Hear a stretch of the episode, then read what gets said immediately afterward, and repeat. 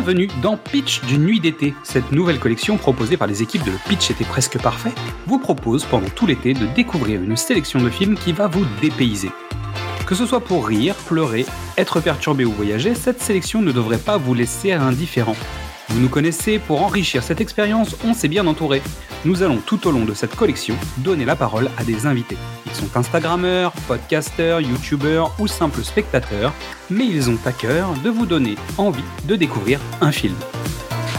Alors que vous soyez sur une île déserte avec un peu de wifi, en trek à la montagne ou tout simplement au bureau, nous allons vous donner une dose d'évasion avec la destination du jour.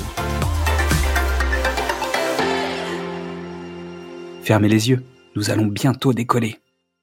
Aujourd'hui, c'est à Mystery de prendre le micro et il va nous parler de son voisin, Totoro. Bonjour à tous. Quand a suggéré de faire des vignettes sur les films d'été dépaysement, mon voisin Totoro est le premier film qui m'est immédiatement venu en tête. Comment faire plus éloigné pour le vieux citadin français que je suis qu'un film avec deux gamines se déroulant dans la campagne japonaise au début des années 60 Totoro est un chef-d'œuvre majeur du cinéma, qu'il soit d'animation ou pas. C'est l'histoire de deux fillettes de 10 et 4 ans qui emménagent avec leur père dans une maison de campagne pour se rapprocher de l'hôpital où leur mère est en convalescence. Elles vont découvrir un nouveau mode de vie, mais également que des créatures bien mystérieuses peuplent la majestueuse forêt attenante à la maison. On pourrait croire que le studio Ghibli a rencontré un succès immédiat et que Miyazaki a fait ce qu'il voulait. Mais si Nausicaa et le château dans le ciel ont été des succès, monter Totoro a été plus compliqué que prévu. Frustré par son job d'animateur sur la série Marco, 15 ans avant, Miyazaki écrit l'histoire d'abord pour en faire un livre illustré. Une histoire inspirée par sa propre enfance, sa mère est atteinte de tuberculose et doit être hospitalisée pendant 3 ans, par ses souvenirs à la campagne, et, mais là c'est une interprétation toute personnelle, par une série animée sur laquelle il travaillait, Heidi. Miyazaki a bossé comme layout artiste, responsable des décors, sur la fameuse série des années 70. Alors, une petite fille qui se retrouve partir à la montagne, campagne, se fait un bon copain du sale gosse du coin et finit par découvrir que son géant plein de poils de grand-père n'est pas si méchant que ça, comme dirait Xad, je pose ça là. Toshio Suzuki, le fidèle producteur, parvient à trouver le financement pour deux moyens métrages projetés à la suite. Totoro et le tombeau des Lucioles qui sera réalisé par l'autre tête pensante de Ghibli, Isao Takahata. Je n'ose pas imaginer le carnage à la sortie des salles le film le plus guiré de la Terre, suivi du film le plus déprimant de tous les temps.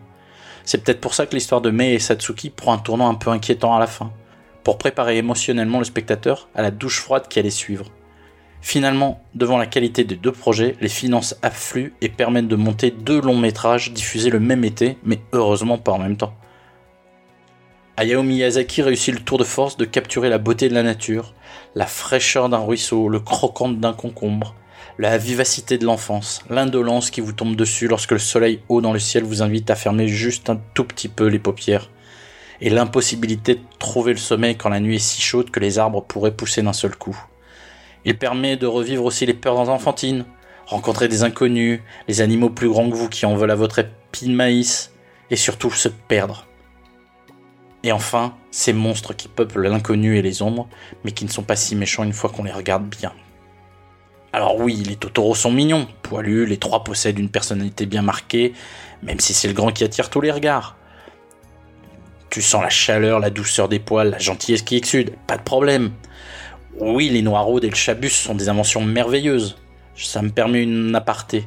Le film baigne dans le shintoïsme, dans le... c'est un film animiste où t'associes les dieux à des animaux, les animaux à des dieux. Mais Miyazaki crée son propre folklore. Il ne part pas de légendes préexistantes.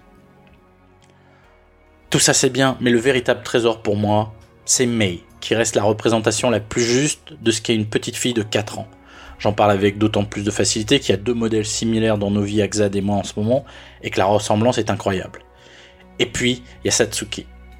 La grande sœur qui n'est pas en reste. Les doutes, l'intelligence, les premiers émois, avec ce Kanta qui est agaçant et gentil en même temps, le poids des responsabilités qui vous dépassent. C'est un portrait de la fin de l'enfance qui servira de motif à toute une série de personnages. Miyazaki ne raconte que ça d'ailleurs, l'histoire d'une petite fille qui grandit. La preuve, le film suivant est le premier véritable carton de Ghibli au Japon, c'est Kiki la petite sorcière. Ensuite Porco Rosso, où la véritable héroïne qui porte l'histoire c'est Fio. Il y a même plein de clones de Mei. Autant vous dire que je recommande aussi celui-là. Ensuite Mononoke, Chihiro, Sophie, Arietti, je vous le dis, Chez Ghibli, il n'y a que des filles qui grandissent. Il faut évidemment mentionner Joe Isaichi qu'on retrouve à la partition. La bande son de Totoro revient systématiquement en lecture chez moi depuis 25 ans. Il y a toujours des influences européennes dans sa composition au piano, mais l'utilisation du synthé Fairlight permet de trouver d'autres sonorités. Je pense notamment à, à, la scène sous la pluie, qui est une des plus belles scènes que je connaisse. Et puis ce générique de début qui est passé à la postérité. C'est simple, c'est l'hymne de toutes les classes maternelles sur l'archipel. Si vous voulez voyager en enfance, n'hésitez pas, faites tourner la toupie géante, prenez votre élan et accrochez-vous bien fort, Totoro va décoller. Salut Mystery, à plus dans le chabus. Merci à toutes et tous pour votre écoute. Avant de penser à la rentrée, vous pouvez découvrir ou redécouvrir tous nos formats. Du cinéma au top, précédemment sur vos écrans, Qu'est-ce que c'est Bond, les films de l'avant ou les films de l'amant. Vous pouvez nous retrouver sur Facebook, Twitter, Instagram ou TikTok et venir discuter avec nous. C'est aussi le moment de découvrir le travail de toutes les personnes que nous allons vous présenter. Alors suivez-les, likez-les, partagez-les, discutez avec eux, aimez et surtout passez un bel été. Et à demain pour savoir où nous allons débarquer. Je suis votre nouveau voisin, monsieur Kusakabe. Bonjour.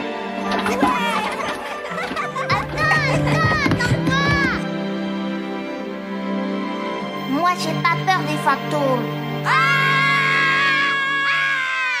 A vu bouger quelque chose, papa. C'était des petites bêtes noires, il y en avait des milliers et des milliers, plein partout.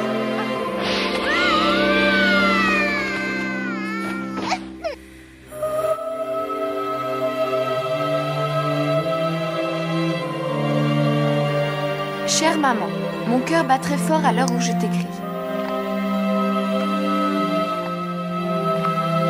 Nous avons vu Totoro, nous l'avons vu toutes les deux.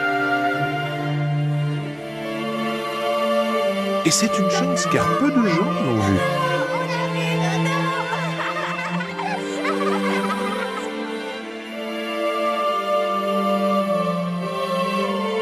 C'est le médecin de maman. Il demande qu'on le contacte rapidement. Qu'allons-nous devenir, Maï et moi, si maman meurt? Moi, je pense que c'est le maître de la forêt que tu as vu. Et dis-toi que tu ne le reverras peut-être jamais. Je n'en reviens pas. Comment a-t-elle pu faire une chose aussi stupide?